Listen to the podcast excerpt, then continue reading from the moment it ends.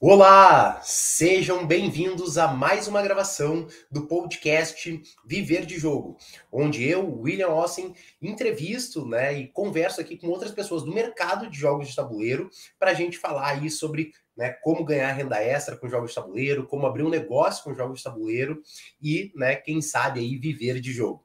Hoje comigo aqui está o Edu Pomper, né? O Eduardo Pomper Maier, que é mais conhecido como Edu Pomper, do canal 3 Dus e do podcast Alocação de Opiniões. Só que hoje a gente não vai falar sobre produção de conteúdo, né? Talvez tenha um próximo assunto. Hoje a gente vai falar aqui sobre uma outra coisa que o Edu faz, que é levar jogos de tabuleiro para dentro da sala de aula. Né? Então o Edu ele é né, professor de matemática no Instituto Federal do Rio Grande do Sul e daí né, apresentou um projeto lá para usar esses jogos em sala de aula para o ensino de matemática e hoje a gente vai conversar um pouco mais sobre isso para você que também quer levar jogos de tabuleiro né, para a educação, né, também possa pegar algumas dicas aí. E aí, Edu, como é que estão as coisas por aí? E aí, William, tudo bem? Tô tranquilo, feliz pelo convite, poder bater um papo sobre jogos da educação, uma coisa que eu gosto bastante aí, já tô há um bom tempo fazendo, então espero conseguir hoje bater um papo legal, passar uma ideia para o pessoal aí, trocar uma ideia bacana. Não, com certeza, com certeza. Não, e para a gente começar então, né, uh, conta um pouco para nós, assim, uh, o, o que, que, é o projeto que tu, que tu tem hoje, que tu desenvolve, né, uh, com os jogos e tal, para a gente ter uma ideia, assim, do, né, de, de, como é que funciona isso. Tá.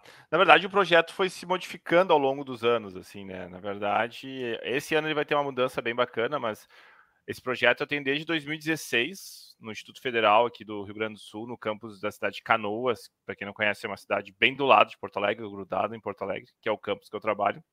Então lá a gente tem curso de integrado ao ensino médio, que é um curso de ensino médio com um curso técnico junto, e nós temos cursos superiores, como, por exemplo, licenciatura em matemática, que daí me dá a possibilidade de trabalhar com formação de professores também, né?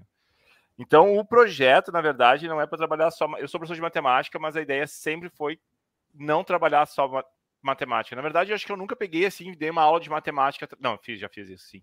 Mas uh, a ideia não era os alunos irem estudar um conteúdo em si. A ideia era pegar um ensino mais aberto, mais desligado de currículo, que a gente está tão acostumado, e usar os jogos para os alunos desenvolverem múltiplas habilidades, sejam habilidades sociais, sejam habilidades cognitivas, sejam habilidades, uh, vamos dizer assim, saber uh, gerenciar recursos, saber se comunicar, né, saber usar, desenvolver raciocínio lógico, essas coisas. Então, era um, eu, ele acontecia no contraturno, então eu escrevia um projeto, nós temos editais de projeto de ensino em que tu pode ter bolsista ou não, e aí no primeiro ano eu nem tinha bolsista, então eu escrevi esse projeto nesse edital, foi aprovado, e a ideia era o seguinte: os alunos, sexta-feira, eles tinham aula de tarde sempre. Daí, na sexta-feira de manhã, a gente ficava das nove ao meio-dia, toda semana, jogando. Né? Uhum. E aí, claro, depois disso, em cima, eu fui fazendo pesquisas, fui fazendo questionários com eles para levantar dados, alguma coisa assim. Então, esse projeto foi. Depois eu comecei a ter bolsista, eu tinha os alunos que me ajudavam, e aí a gente começou, é, o projeto começou, a gente começou a levar para outros lugares, fazer oficinas separadas do projeto em outros lugares, como outros campi, outros cursos.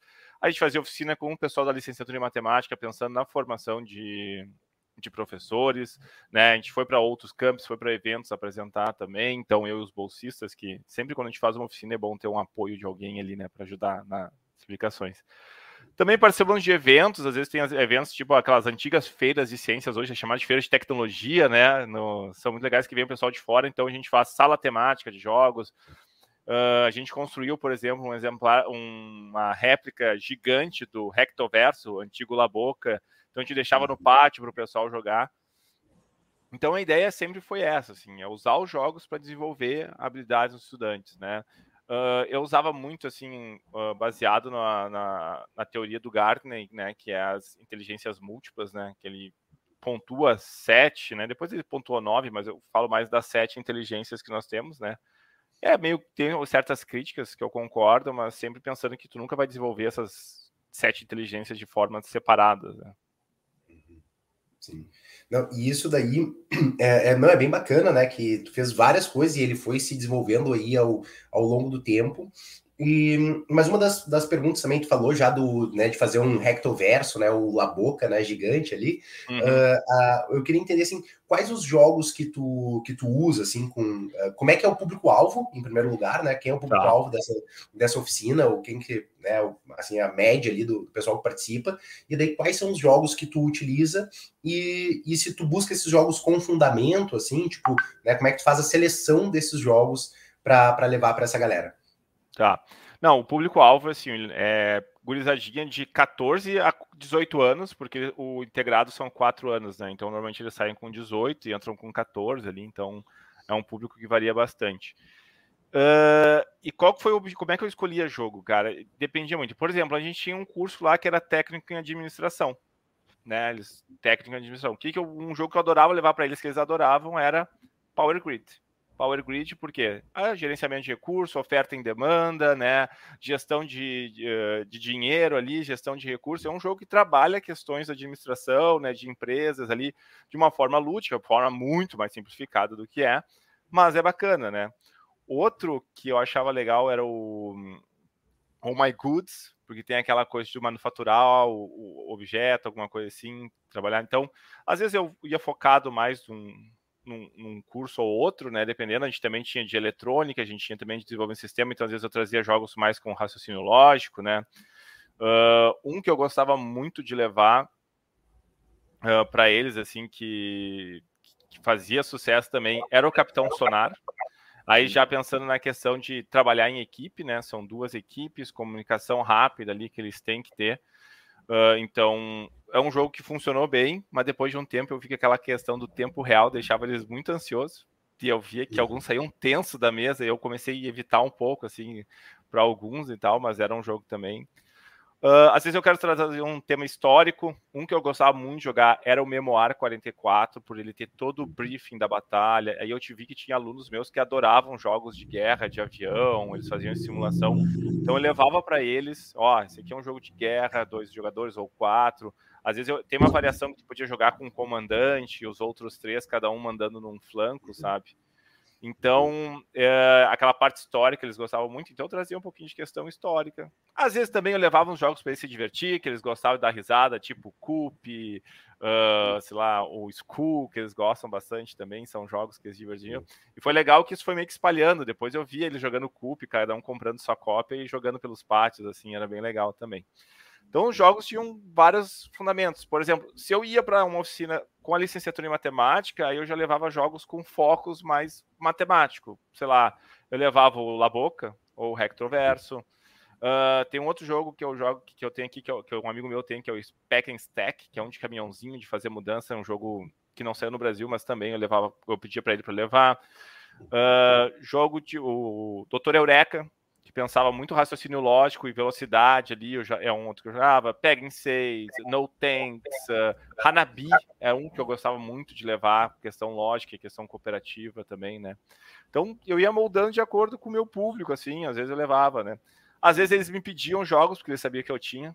Game of uhum. Thrones, eles adoravam jogar, eu não era tão fã, mas é um jogo que, querendo ou não, trabalha bastante coisa ali, tra trabalha estratégia, mas a única condição que eu dizia assim, ó, vocês têm que saber a regra, que eu não vou ficar explicando a regra de Game of Thrones para vocês. Mas os mais variados jogos, eu só não jogava, não levava jogos com temas mais uh, complexos, sei lá, por exemplo, um Subside eu não levava, porque eu não vejo muito ali, apesar de trabalhar, sei lá, trabalhar em equipe, eu tenho outros jogos que vão trabalhar com temas melhores, né, para trabalhar com eles, mas vários jogos, assim, até um o nome da Rosa, por exemplo, que é um jogo mais leve, mas é um jogo assim de tu saber entender o outro, de blefe, leitura de mesa, eu, eu gostava muito. Jogos com pegada geométrica, como Skyliner, o Rectoverso. Então, variava bastante, assim. Eu variava buscando coisas diferentes, assim, para que eles pudessem trabalhar. Tinha uma época uma gurizada que gostava de jogo mais pesado, já estava jogando, eu levava Terra Mística para eles jogarem, por exemplo, né? Então eles já estavam ali acostumados, jogando uns, euros também médio, como Burgundy. Então, variava bastante. Dependia muito do público que eu tinha e eu ia lendo a mesa ali, as mesas, para ver o que a galera queria jogar. Uhum. Não, e, o, e o Isaac aqui perguntou também, né, uh, para uhum. nós, como é que tu, ele pode olhar um jogo e identificar quais habilidades que ele te ajuda a trabalhar nos alunos, né? Como é que, como é que tu faz esse, né, esse processo e, e como é que tu desenvolveu essa habilidade também, né, com, um longo tempo. É, não sei se eu desenvolvi, Isaac, eu tento. não, mas assim, uh, o que, que eu fazia? Eu jogava. Né, eu jogava e com um olhar crítico em cima dele, né? Por exemplo, eu tinha ali as habilidades, por exemplo, quando eu estava trabalhando com o Gartner, eu ficava em cima daquilo, tá? O que, que eu estou trabalhando aqui, né? Ah, eu estou usando comunicação, tô eu estou tentando entender como é que o outro jogador está fazendo, eu estou tentando antecipar. A... Isso é uma coisa que o jogo faz muito, né? Muitas vezes jogos, principalmente euros, tu tenta antecipar o que o adversário vai fazer, principalmente quando tem um bloco, uma alocação de trabalhadores ali. Então tu está fazendo o quê? Tu está fazendo o processo de tentar entender a outra pessoa, né? Aquele que é a, a conhecer melhor o adversário, que é uma das da, as outras pessoas, né? Que é uma das habilidades do Gartner. Automaticamente tu está tentando te conhecer melhor, te entender melhor, né? questão linguística, questão corporal em alguns jogos, né? Musical, nunca consegui trabalhar em nenhum jogo, apesar de ter aquele. É, o como é que é? O, tem um. Tem o Pablo também, que. Pablo, é Pablo, é verdade. Mas eu é. nunca. Eh, realmente, a habilidade musical, por exemplo, eu vi que nunca consegui trabalhar em nenhum jogo. Mas, Isaac, o que, que eu faço? Eu jogo e tenho um olhar crítico, né? Tem jogos que eu comprei, por exemplo, tem um jogo que o nome é Cubos. Ele é um jogo que trabalha, simplesmente são cartas em perspectiva.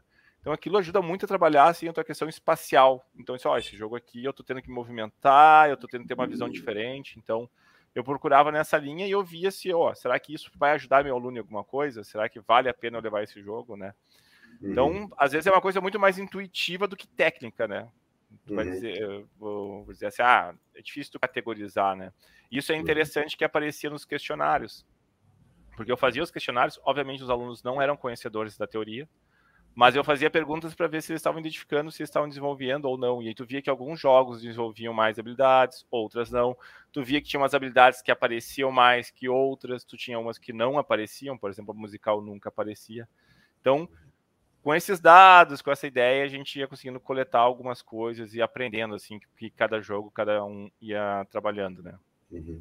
É, e uma dica também que eu dou nessa linha, assim, é porque depois de um tempo, né, eu acho que com mais experiência de jogo, uh, tu já começa a associar algumas mecânicas a lá do BGG, lá da Ludopédia, né, algumas uhum. habilidades específicas, assim, quase que diretamente, né, então, uh, porque tu, que nem a questão da, do, né, os jogos cooperativos ali de grupo e tal, então tu já começa a saber assim, ah, se esse jogo tem essa mecânica X aqui, provavelmente ele vai estar trabalhando né, é, essa habilidade em algum nível, né? Então é. tu já consegue, só que para te conhecer as mecânicas e conhecer essa relação, né? Tu tem que experimentar muito, né? Então eu trabalhei mais com, né, com ali da, da BNCC do que a, né, do que de, de fato do, do Gartner com as inteligências múltiplas. E, e a gente tem também materiais como, por exemplo, tem um do, do Dever Escolas, lá um PDF, né? Uhum. É, que ele também vai listando, né? Ah, quais são as habilidades da BNCC específica, né? Que esses jogos trabalham nas crianças, né? E então é. E, e, com o tempo, depois tu pega um pouco esse feeling, né? De, de conectar uh, né, qual conjunto de regras vai fazer. Uh, né, gerar determinado sentimento ou coisa, né? Como, por exemplo, um jogo que tem uh, Uh, time attack, né, que tem tempo, né, para fazer alguma coisa, ele vai te deixar mais ansioso, ele vai te Sim. deixar, né, então, essa mecânica sempre desperta esse tipo de sentimento que, que vai ter que uh, trabalhar alguma habilidade, como, sei lá, o autocontrole, né, ou coisas do, do gênero, né. Mas, desculpa.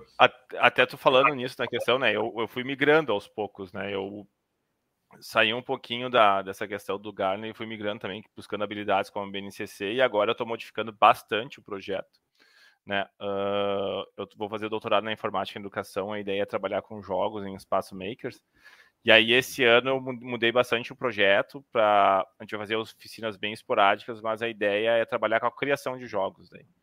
Peguei uhum. alunos agora da licenciatura para bolsistas, e a ideia é a gente conhecer os jogos e, dentro do espaço maker, com impressora 3D, cortadora laser, fazer essas, esse tipo de coisa, né? Fazer, uh, criar jogos como é que a gente poderia uhum. criar jogos, ver os estudantes criando jogos, né? Tem um colega meu que trabalha no Instituto, no Campus Bento, que já está fazendo alguma coisa assim também, e os resultados já são bem legais. Então, a ideia é usar aquele processo criativo do estudante para ele criar um jogo. A gente não quer que ele crie um jogo perfeito, um jogo bom, a gente quer que ele use a criatividade dele para resolver algum problema ali e trabalhe nisso e uhum. talvez criar uma coisa legal.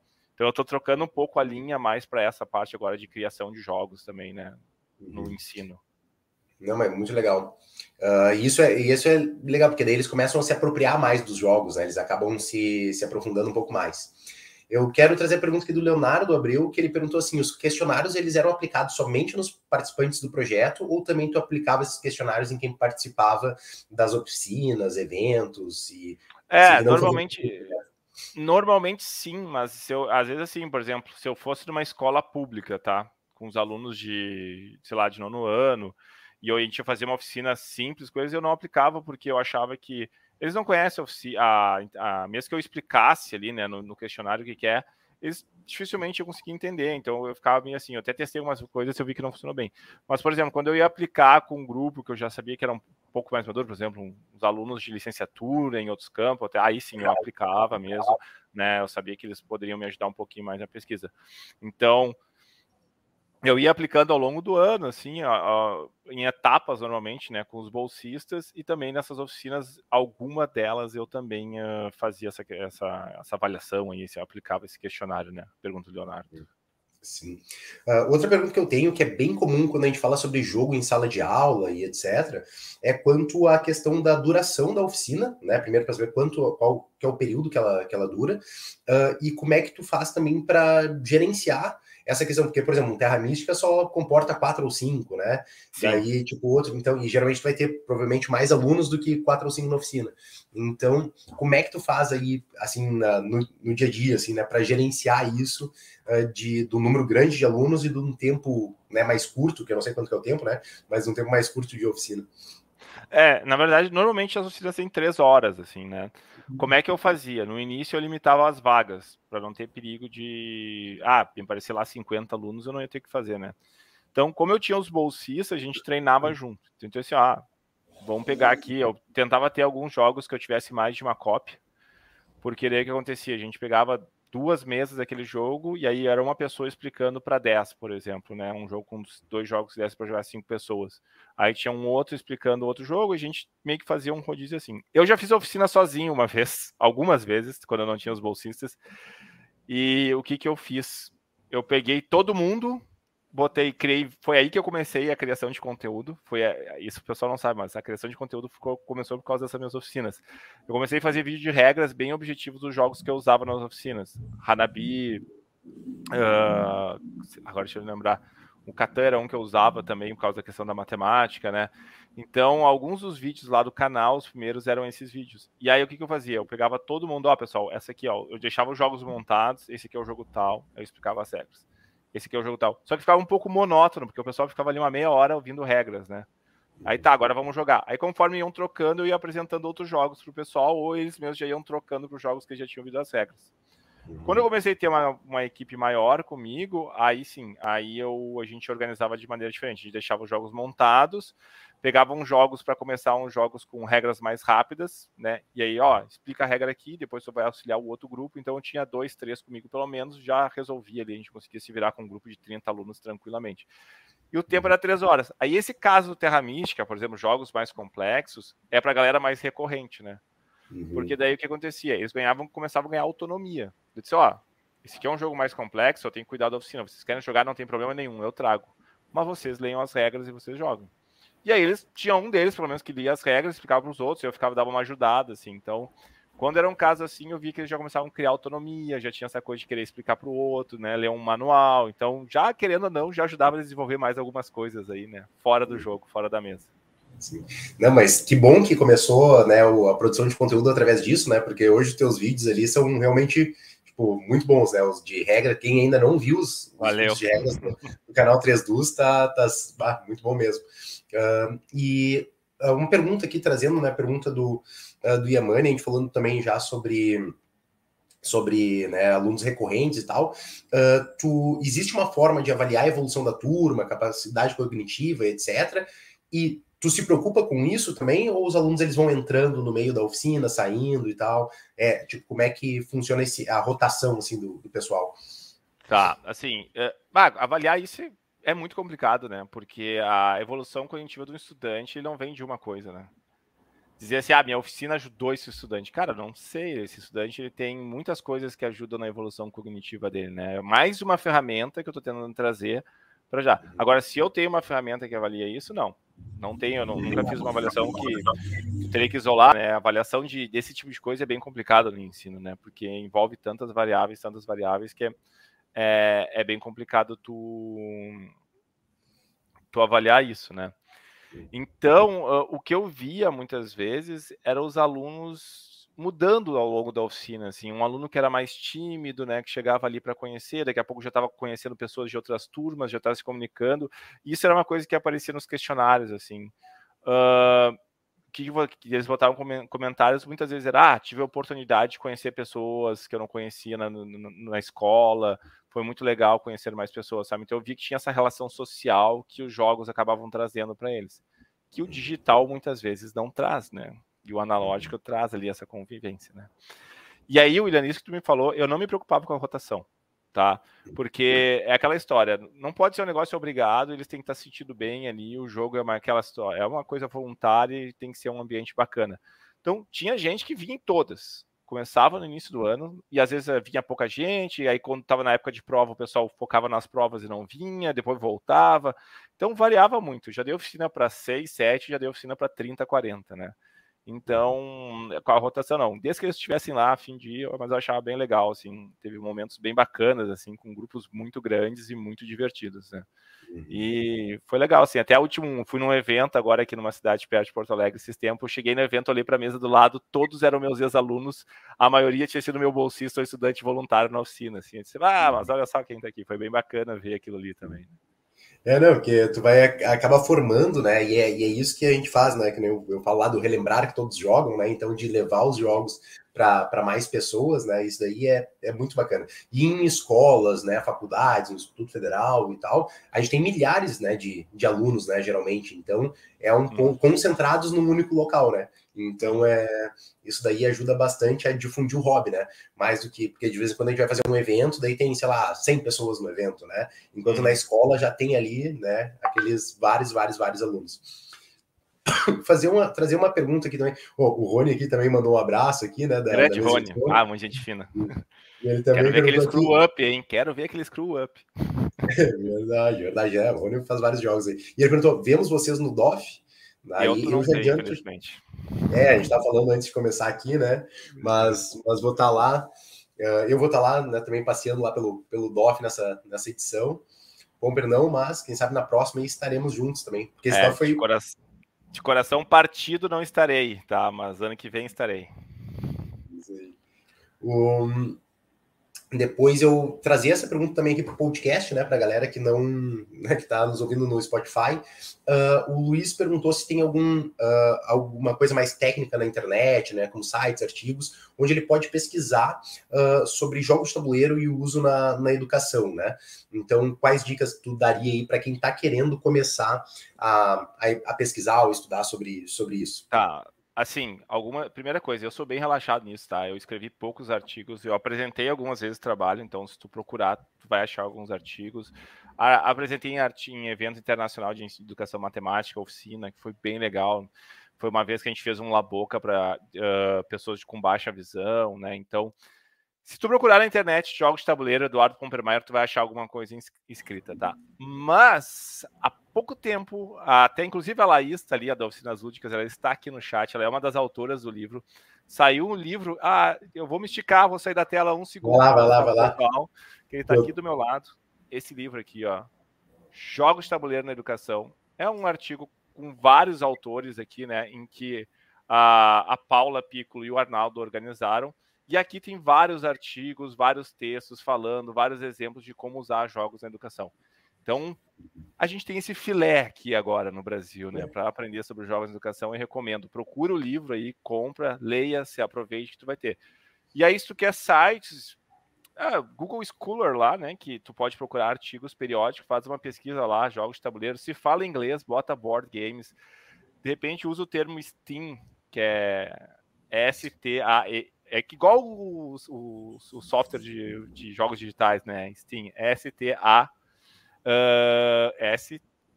Não, acho que é S-T-E-M. Acho que tem o A. S-T-E-A-M, que tem o Arts, né? É. Tem o Stan e tem o Steam. Ah, o Stan é sem o Arts e agora o, o Steam é com, com Arts também. Ah, é. Que é tem aparecendo mais coisas, principalmente na Europa. Então, se falar inglês, eu, eu recomendo.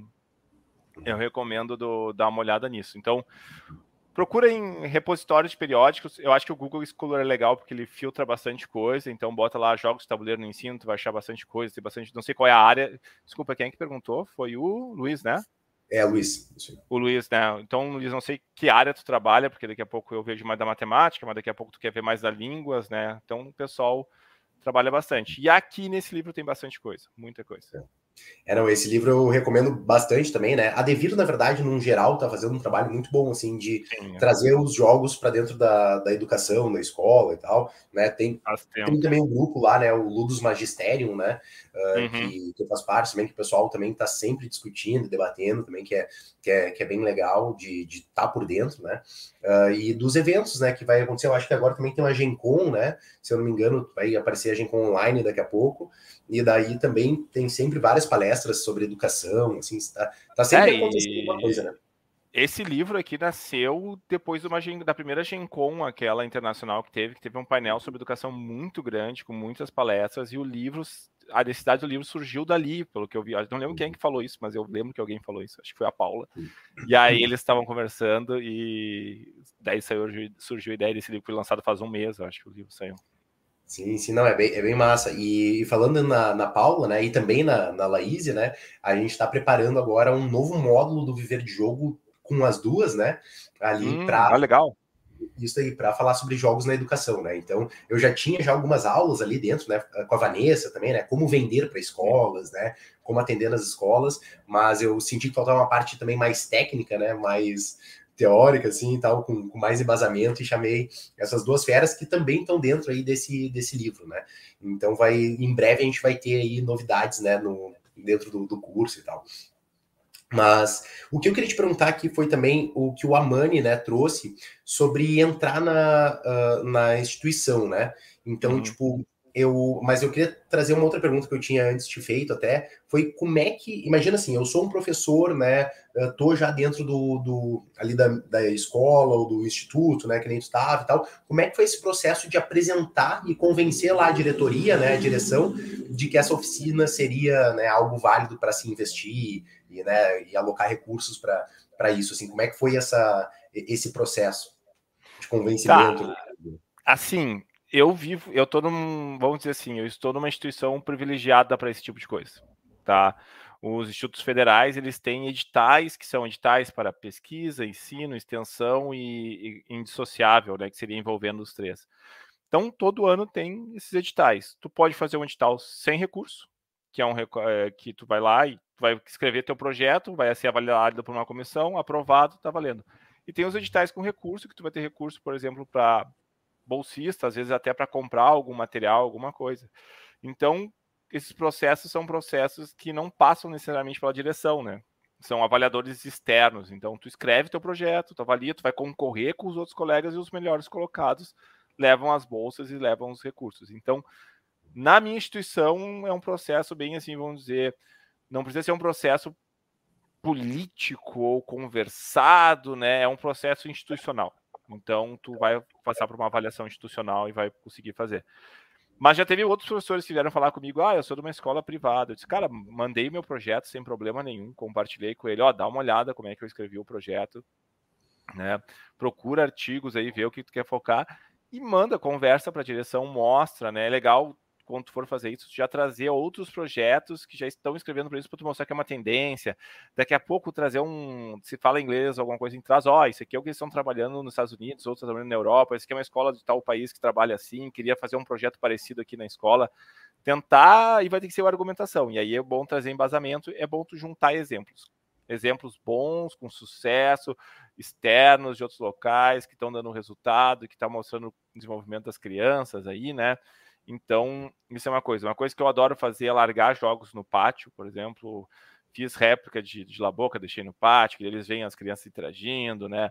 O meu, o meu micro macro aqui, quando eu acabar, eu vou, vou emoldurar ele, vou botar numa parede do IF lá, vou deixar o pessoal jogar, né? Fiz umas peças ali para um Onitama meio mais ou menos para deixar também numas mesas. Então, O negócio é tentar convencer a galera. E se tu mostrar, de repente, usando essas habilidades, deixando algumas coisas expostas, também chama bastante atenção, né? Que eles vão ver o, sei lá, o gestor, o diretor vai estar tá passando e vai vendo o aluno interagindo com aquilo. Vai chamar a atenção dele, né? E vai ver o valor daquilo que às vezes as pessoas torcem muito o olho quando falam em jogo, né?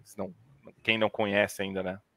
É, isso aí acontece, né? Que tu fala jogo de tabuleiro, vai pensar xadrez, dama, uh, sei lá, né? Se muito war, né? Então, Exatamente. o que acontece é que tu, tu, tem que realmente mostrar, né? E é difícil, né? Por isso que em várias reuniões com escolas a gente leva lá um timeline, um, um Fantasma Blitz, sei lá, esses jogos super rápidos assim, para mostrar, olha só, isso, esse tipo de jogo que é bem diferente, ele é rápido, ele é curto, ele é, né, trabalha uhum. algumas habilidades que, que, a gente quer usar, né? Não é nada, uh, né, talvez que passe no imaginário da, da pessoa, né? Então, um, o, o, deixa eu ver aqui. Aqui o, o Yamani perguntou também se escolas tal de outros países, conhece algum, alguns exemplos desses de outros países, né? Esse, uh, com investimento, mas eu acredito que pesquisando na internet pega sempre mais atualizado, né? Então. É, é eu, eu tava participando num grupo de um pessoal de uma universidade lá, lá de fora da Áustria que eles trabalhavam com educação STEAM e lá eu conseguia ver alguns, talvez aparecia o pessoal trabalhando com jogos de tabuleiro, né? Então o negócio é tu dando uma pesquisada, assim, tu vai achar. Eu pesquisando esses dias, eu encontrei lá um jogo que um amigo meu tinha apresentado, o Luro, e o cara fez uma questão de informática lá, que é um jogo que trabalha um monte de lógica, esse jogo. Então tu vai conseguindo, outros eventos, eu vi outros professores trabalhando, criando jogos, e aí a gente troca ideia sobre a criação de jogos, o que, que ele usou, o que, que ele poderia usar, né, para tirar sorte, botar mais estratégia. Então, assim, eu não vou lembrar agora uma escola em particular, mas tem bastante lugar, assim, que está trabalhando já com isso. Escolas Steam trabalham muito com a criação de jogos e, e tudo mais, né? E, então, eu procuro... Eu acho que tu pode procurar muito essa questão do Steam Education, com jogos de tabuleiro, que tu vai encontrar bastante coisa na internet de, do que está funcionando. No Brasil, a gente já tem bastante coisa, eu acho, né? E, mas ainda tem muito a se produzir, assim, mas... A, a Gencom ajudou a juntar esse pessoal para produzir. Uhum. E eu queria te perguntar assim, agora né, que a gente está chegando já no, no, final do nosso papo aqui, sobre dicas que tu daria para as pessoas que estão pensando em começar, né, uh, a fazer esse tipo de oficina, né, dentro da, das escolas ou levar esses jogos para, uh, né, para dentro de, de, sala de aula, assim, né, para dentro do ambiente de educação, né? Uh, que dicas que tu que tu daria assim, que tu pensa assim, bah, isso daí lá no início eu não sabia, isso daí me, sabe, me atrapalhou, né?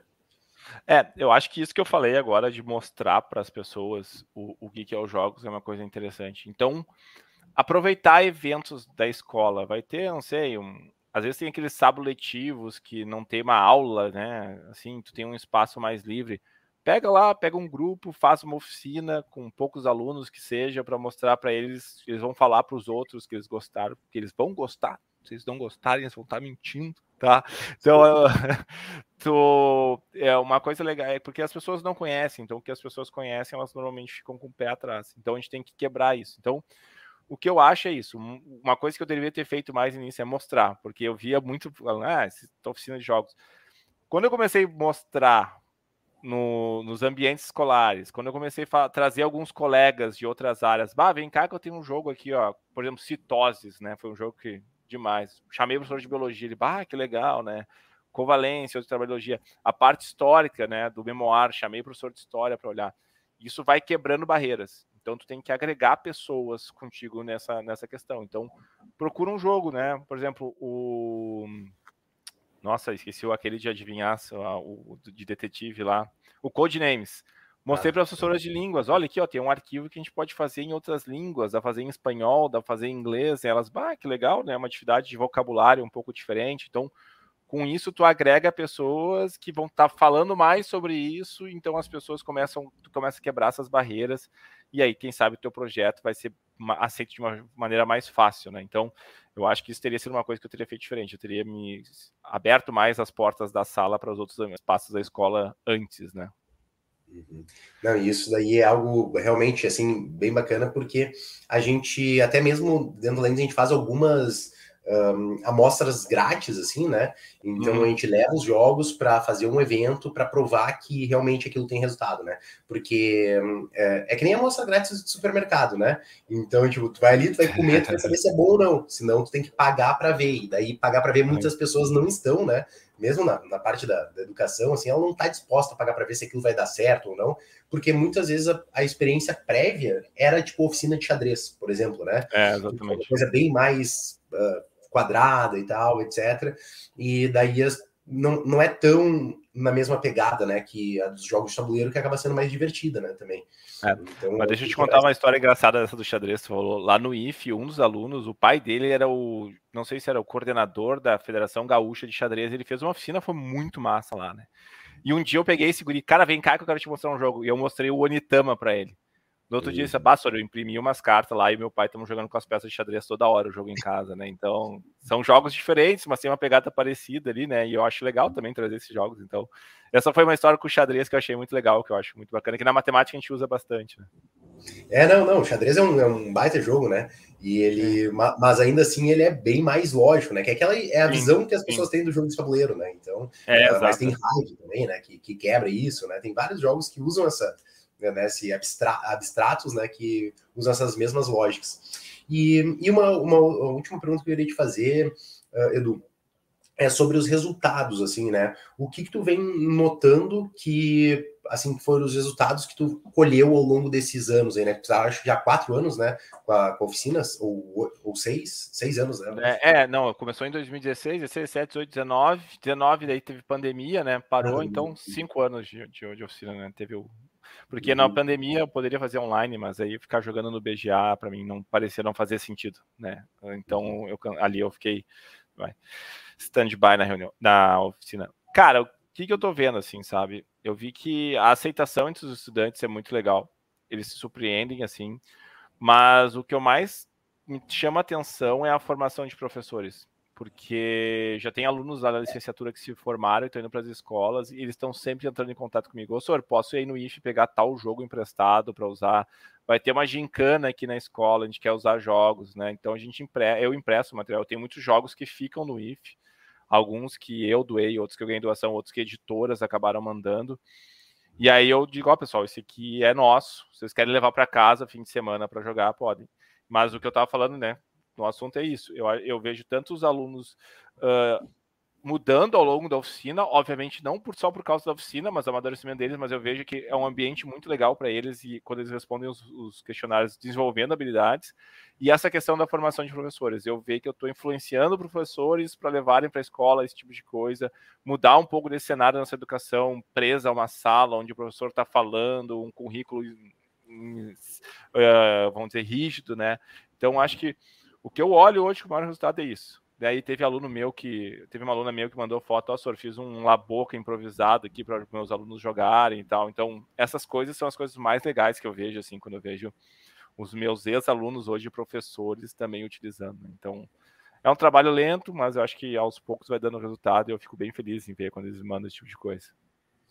Não, mas que, que massa mesmo, que massa. É, é isso aí, é disseminar essa, né, plantar a sementinha, né, do, do jogo de tabuleiro, do board game lá na, na, nesse, nesse pessoal. E, Edu, queria agora, né, para a gente encerrar aqui, né, se quiser dizer tuas últimas palavras, deixar tuas redes sociais, como é que a gente te encontra, né, se quiser trocar uma ideia contigo sobre esse assunto, pode ficar aí bem à vontade. Não, primeiro agradecer o convite, né? Então, se quiser me procurar, procura no Insta Edu Pomper ou o canal 3 Dus, né? Que é o canal aí que tem já quatro anos e meio, quase, né? Eu e mais dois Edus, por isso que o nome é 3 Dus, né? Saiu assim essa piada e, e aí ficou. E sempre que quiser bater um papo, procura. De repente, manda uma mensagem, tem nosso grupo de WhatsApp ali, o, do canal, tem grupos de professores também que a gente bate papo. Adoro trocar ideia, adoro ajudar uh, na questão do projeto também. Então, me procura nas redes sociais, Instagram, do Pomper, canal 3 Dus, YouTube, canal 3 Dus, manda mensagem para mim que a gente se comunica lá pelo Insta, daí a gente pode trocar um papo pelo WhatsApp. E é isso aí. Se quiser conhecer o canal 3 Dus lá, a gente trabalha muito com divulgação de jogos mesmo, então fica à vontade para conhecer no YouTube lá, que é a nossa principal plataforma. Isso aí, o link do canal 3 Dus já está na descrição desse episódio aqui, e daí vocês também podem uh, conhecer lá e já né, se inscrever no, no canal né, do 3 Dus. E também se inscrever no canal do Viver de Jogo, né? Caso você ainda não esteja inscrito. Ah, então, eu queria agradecer, né, e dar boa noite a todos vocês que estiveram presentes conosco até este momento, né, uh, e que chegaram até aqui. Então, muito obrigado mesmo. Também queria já deixar o convite para que na próxima quarta-feira, às 8 horas, né, esteja aqui presente de novo, que a gente vai estar tá aí sempre trazendo algum convidado ou também debatendo algum tema importante para aquelas pessoas que querem, né, ganhar renda extra com jogos de tabuleiro, abrir um negócio, né, e quem sabe aí também, né, viver de jogo. Uh, muito obrigado. A gente se vê, então, na próxima quarta, às 8 horas, com mais um convidado, e a gente vai se falando por aí. Então, muito obrigado também pela presença, Pomper, né, Edu aí, e a gente vai se falando aí. E aí ah, também tem uma alocação de opiniões, né, que é o podcast que, que o Pomper, né, também faz parte lá da bancada. Também tem vários uh, episódios aí falando sobre jogos e etc. Bem bacana, né? Também com a Vanessa da Lens, também o, uhum. o Viriato da 3D Festa. Então, boa noite então, pessoal, e até a próxima. Valeu, William. Obrigado, pessoal. Valeu, um abração.